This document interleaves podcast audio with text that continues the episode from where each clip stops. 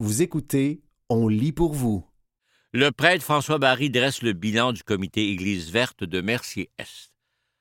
Un texte de Frédéric Untonji, paru le 14 septembre 2023 dans le magazine Présence Information religieuse. Les dix dernières années ont été fertiles en initiatives environnementales à la paroisse Saint-François d'Assise de Mercier-Est, qui fait partie du réseau des Églises vertes. Ce qui avait motivé notre entrée comme membre du réseau, c'est qu'on a eu un projet d'agriculture urbaine sur le terrain de l'Église en lien avec le quartier et l'organisme Il y a quelqu'un l'autre bord du mur, relate le prêtre François Barry, membre du comité Église verte de Mercier-Est. Ce projet d'agriculture urbaine a été implanté sur l'asphalte, dans le stationnement du lieu du culte. Il comprenait une centaine de bacs et visait à contrer les îlots de chaleur. La finalité est de faire des espaces urbains minéralisés ou peu utilisés, des jardins solidaires dont les produits sont distribués aux résidents qui en ont besoin. Une dizaine de bénévoles se relayaient chaque semaine pour entretenir le potager et faire les récoltes.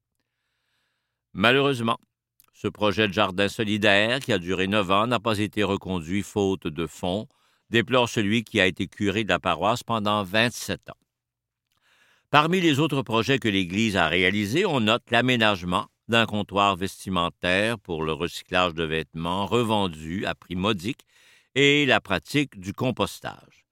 Est également souligné l'exécution de travaux majeurs de rénovation de la toiture et des fenêtres de l'église, ainsi que du presbytère en vue d'une économie d'énergie. Sensibilisation et spiritualité. L'abbé rappelle que des actions ont été entreprises pour une meilleure sensibilisation aux enjeux environnementaux. On parle notamment de la publication dans le semainier d'articles sur l'Église verte et la spiritualité et de l'organisation de conférences. Sur ce point, l'Église a bénéficié de la collaboration du prêtre André Beauchamp, qui est un spécialiste en environnement et qui a été premier secrétaire du ministère de l'Environnement du Québec. L'homme, qui était aussi président du Bureau d'audience publique sur l'environnement, BAPE, avait animé une retraite de trois jours sur l'eau en 2019. On voulait, pendant le carême, avoir une réflexion sur l'eau dans le cadre de la spiritualité, indique François Barry. Par ailleurs, l'Église a participé à plusieurs marches contre le réchauffement climatique, durant lesquelles elle brandissait la marionnette de Saint François d'Assise. Nous, on s'est déclaré Église verte avant même d'avoir la reconnaissance du réseau. L'origine de tout ça est que nous, on est la paroisse Saint-François d'Assise. Frère François est le patron des écologistes et des environnementalistes parce qu'il était très proche de la nature, exprime le prêtre, en ce temps pour la création qui se terminera le 4 octobre, marquant la fête de Saint François d'Assise. La paroisse a également organisé une exposition de photos au parc de la promenade Belle-Rive afin de mettre en valeur le fleuve Saint-Laurent. Depuis 25 ans, on a la messe l'été au bord de l'eau tous les dimanches pendant la saison estivale. Ça fait partie de nos implications comme Église verte, ajoute François Barry. Maxime Scrive, directeur général du réseau des Églises vertes, salue les initiatives prises par la paroisse Saint-François d'Assise. Cette Église enregistrée dans notre réseau est active et nous sommes fiers très fier du travail qu'elle fait, se félicite M. Scrive. Avenir du comité. Aujourd'hui, l'ancien curé réalise que la pandémie de COVID-19 semble mettre un coup d'arrêt aux activités du comité Église verte de Mercier-Est. Cet avis est partagé par un autre membre de l'équipe. François Adam montre qu'il protège l'environnement en se déplaçant souvent à vélo. Il s'aperçoit maintenant que son équipe est obligée de ronger son frein.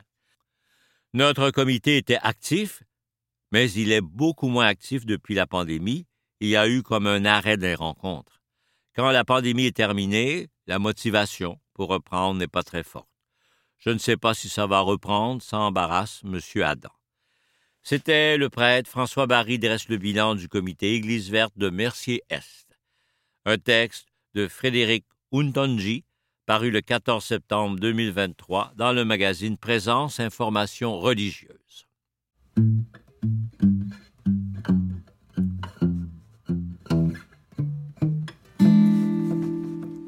Le temps pour la création avec le nouveau directeur du réseau des Églises vertes. Un texte de Frédéric Untonji paru le 13 septembre 2023 dans le magazine Présence Information religieuse. L'environnement est au cœur des préoccupations avec le temps pour la création, qui a débuté le 1er septembre pour prendre fin le 4 octobre 2023. Le nouveau directeur général du réseau des Églises vertes, Maxime Scrive, met en lumière le sens et l'importance à donner à cette célébration. Le temps pour la création est un outil pour permettre aux communautés chrétiennes en particulier de se sensibiliser à la création, de faire le point sur notre relation par rapport à l'environnement à travers des prières et des gestes concrets, explique M. Scrive dans un entretien accordé à présence. Il souligne que l'environnement nous est donné et qu'on doit en prendre soin. D'ailleurs, si certains soutiennent qu'il faut dominer la nature, lui estime plutôt que l'humanité doit aller à son école en se mettant à son service. Posture d'intendance.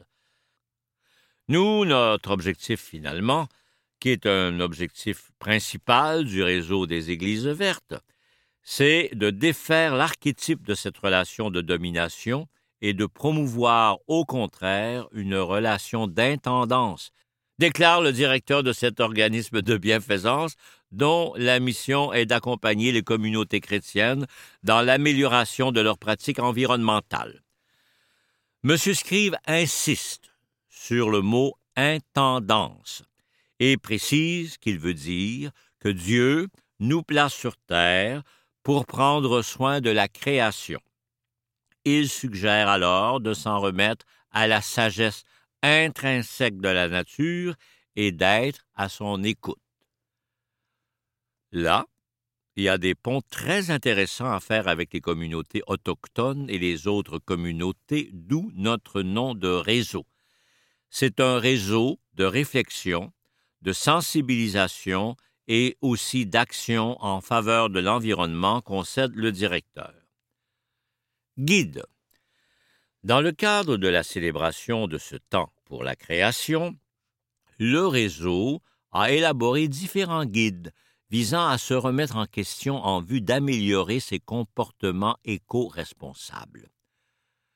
Le guide de prière contient des prières pour le temps pour la création, ainsi que la journée mondiale de prière pour la sauvegarde de la création et la fête de Saint François d'Assise.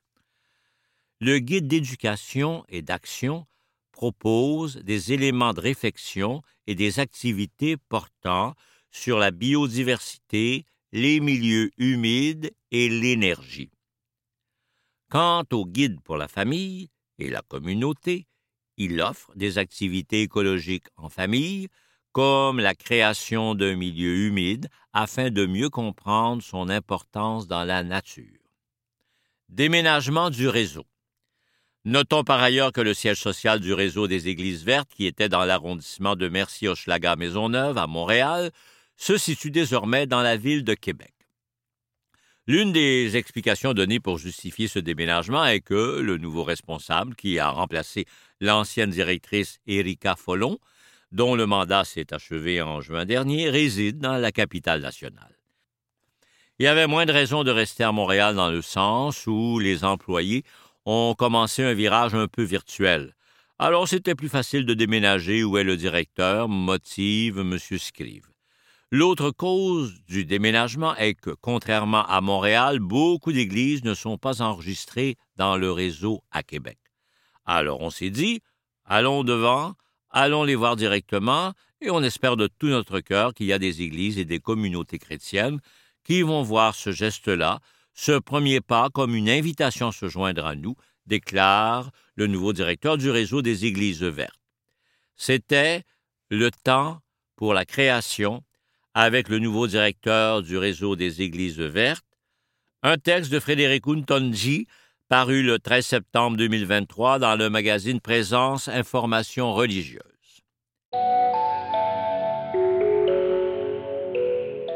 Découvrir le patrimoine funéraire et la valeur thérapeutique du Mont-Royal.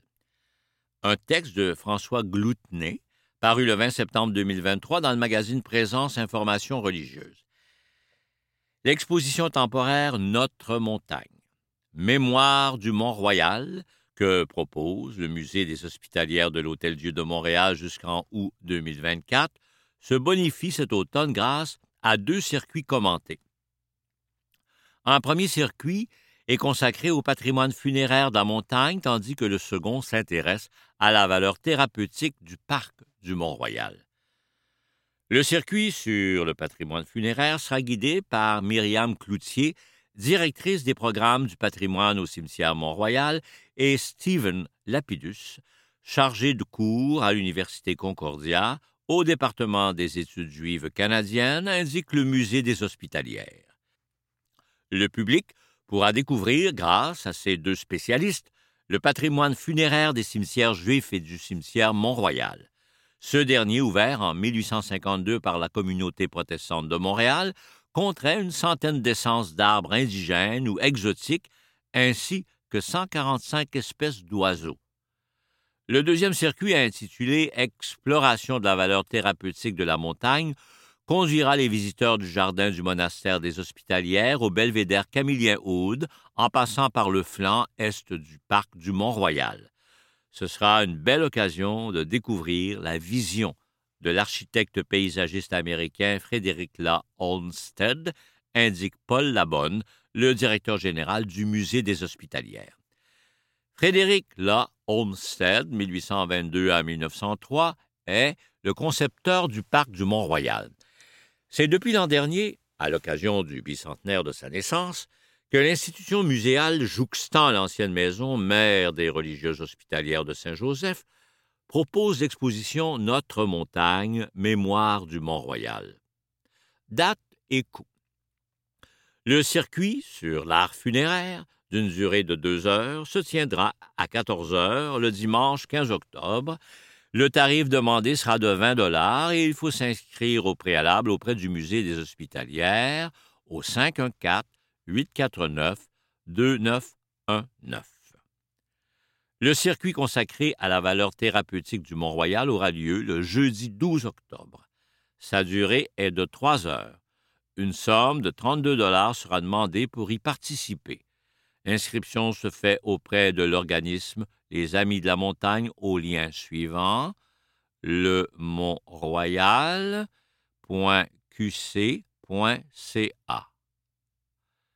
Exposition Notre Montagne Mémoire du Mont-Royal, Musée des Hospitalières, du 15 novembre 2022 au 31 août 2024. C'était Découvrir le patrimoine funéraire et la valeur thérapeutique du Mont-Royal. Un texte de François Gloutenay, paru le 20 septembre 2023 dans le magazine Présence Information religieuse.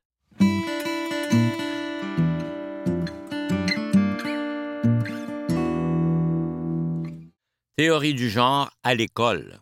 Des milliers de Montréalais dans la rue. Un texte d'Alexis Drapeau-Bordage paru le 21 septembre 2023 dans le magazine Présence Information religieuse. Des milliers de manifestants ont occupé, le 20 septembre, les rues de Montréal pour marquer leur opposition au discours sur la théorie du genre dans les écoles.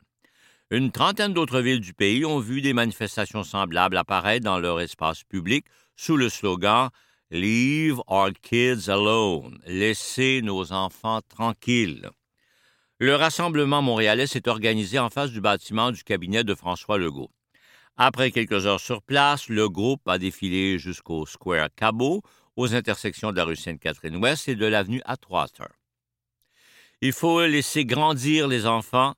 Ils vont découvrir eux-mêmes ces choses-là en grandissant mais personne ne doit être forcé de voir les choses d'une manière ou d'une autre, réagit Hussein, un Ivoirien d'origine libanaise arrivé dans la province il y a 15 ans.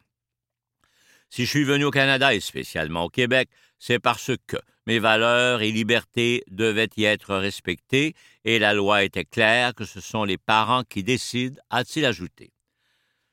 Une présence religieuse. Ayoub Abdul Hakim a aidé à la tenue de la manifestation. Pour lui, l'éducation morale d'un enfant devrait revenir directement aux parents et le gouvernement est un parent horrible. De confession musulmane, il est très heureux de voir beaucoup de membres de sa communauté dans la rue. Il représentait effectivement, avec même quelques imams sur place, la majorité des manifestants présents dans la métropole. D'ajouter les idées LGBTQ au programme des écoles, c'est comme si un parti islamique imposait la charia au Québec. Tout le monde devrait avoir le droit de guider ses enfants comme il l'entend, affirme-t-il. D'autres groupes religieux se sont aussi affichés en faveur de la manifestation. L'évêque catholique maronite du Canada, Paul Marouane Tabet, a invité les fidèles à participer à l'événement dans une lettre envoyée vendredi aux membres de sa communauté. On y lit que les programmes scolaires ne devraient pas promouvoir dans les écoles catholiques un enseignement qui n'est pas pleinement conforme aux valeurs de nos familles chrétiennes et les enseignements de l'Église catholique contre-manifestation. Rapidement, une contre-manifestation s'est organisée autour du rassemblement pour y condamner ces revendications. Dieu est trans, peut-on lire sur l'affiche de Christ, venu sur les lieux pour protéger les enfants trans en amenant de l'amour à la manifestation pour créer un espace sécuritaire. Interrogé au sujet de sa pancarte, Chris explique que pour moi, Dieu est la conscience, fluide, en mouvement et en amour constant, ce sont aussi des caractéristiques de la transidentité. Un autre contre-manifestant, Gabriel Nadeau, confesse quant à lui avoir subi trois exorcismes au cours de sa vie à cause de son homosexualité. Ayant grandi dans une famille chrétienne, il a demandé lui-même à ses parents de l'exorciser à l'âge de 13 ans, car il pensait que rejeter sa sexualité était la seule option viable. Après avoir répété l'expérience à 16 et 18 ans, recevant des prières de délivrance après deux jours de jeûne, il abandonne finalement sa foi. Laisser nos enfants tranquilles, c'est aussi les aider à s'aimer comme ils sont, souligne-t-il, en réponse au slogan des manifestants. C'était Théorie du genre à l'école, des milliers de Montréalais dans la rue, un texte d'Alessie Drapeau Bordage, paru le 21 septembre 2023 dans le magazine Présence Information religieuse. Pétition sur le port du voile. La directrice dénonce une déformation des faits. Un texte de Frédéric Untonji paru le 11 septembre 2023 dans le magazine Présence Information religieuse. Une pétition sur le droit de porter des signes religieux à l'école a mis le feu aux poudres récemment. C'est après que le Collège citoyen de Laval a demandé à une élève de mettre adéquatement son voile. La directrice de l'établissement avance que cet avertissement a été déformé et tient au respect des règles en vigueur dans son école. La pétition note que, à partir du 11 septembre 2023, tout élève vêtu de n'importe quel symbole religieux, à savoir que cela comprend le port de la croix, tout comme le port du hijab, voile par exemple, sera renvoyé de l'école s'il refuse de l'enlever. Mise en ligne le 6 septembre, la pétition a déjà recueilli près de 6 900 signatures dimanche. Elle précise aussi que, ceux-ci sont même allés jusqu'à personnellement aller voir des élèves voilés et d'autres portant la croix pour les avertir que s'ils ne les enlevaient pas d'ici le vendredi 8 septembre, ils seraient exclus de l'école. La pétition proviendrait des parents d'élèves de l'établissement. Faux, rétorque la direction sans toutefois prouver d'où elle émane. Myriam Stephens est la directrice générale de cette école secondaire privée. Présence l'a rencontrée lors de la journée porte ouverte tenue samedi. Elle a reconnu qu'une jeune fille voilée a été approchée par sa direction de niveau pour lui faire remarquer qu'elle ne portait pas adéquatement le voile. Dans l'école, l'élève qui ne porte pas de façon appropriée son uniforme, peu importe la pièce de vêtement, mériterait des sanctions. Et c'est comme ça que c'est arrivé, précise Madame Stephens.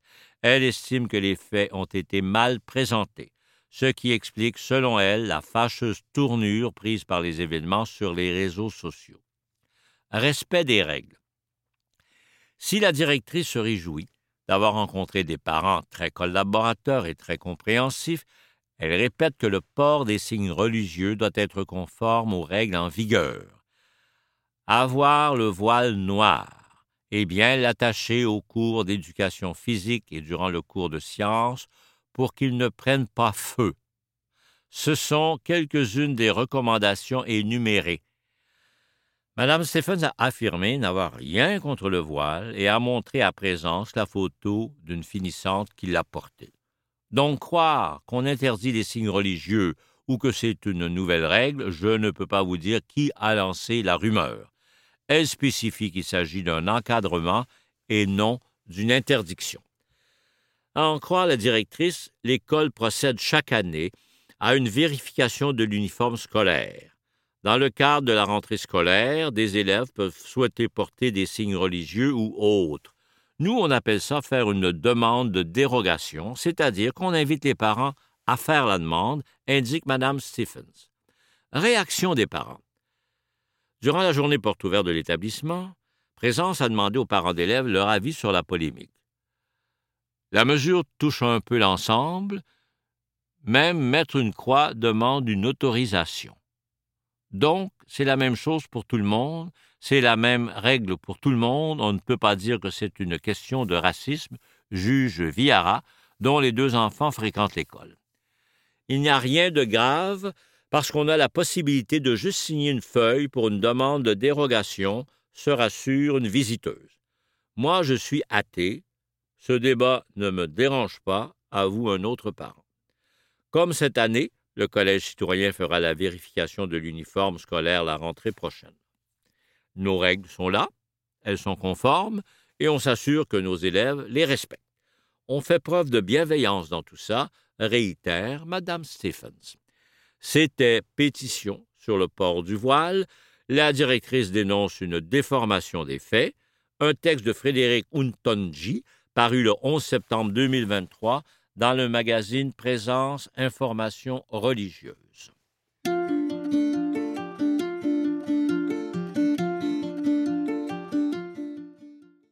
Les recherches les plus loufoques de 2021. Un texte d'Annie Labrec paru le 10 septembre 2021 dans le magazine Québec Science. La cérémonie des Ignobel, tenue le 9 septembre 2021 de façon virtuelle, a couronné plusieurs recherches scientifiques étonnantes. Les prix Ig Nobel, délicieux jeu de mots entre les mots ignoble et Nobel, récompensent chaque année les chercheurs dont les travaux sont les plus étonnants. Le but est de faire rire le public, mais aussi de le faire réfléchir au potentiel de ces recherches improbables. Voici quelques lauréats de la QV 2021 prix en transport.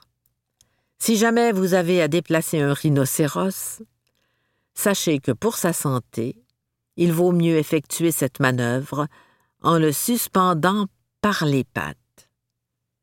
Des chercheurs ont comparé deux méthodes d'immobilisation chez 12 rhinocéros en les mettant sur le côté et en les suspendant à l'aide d'une grue.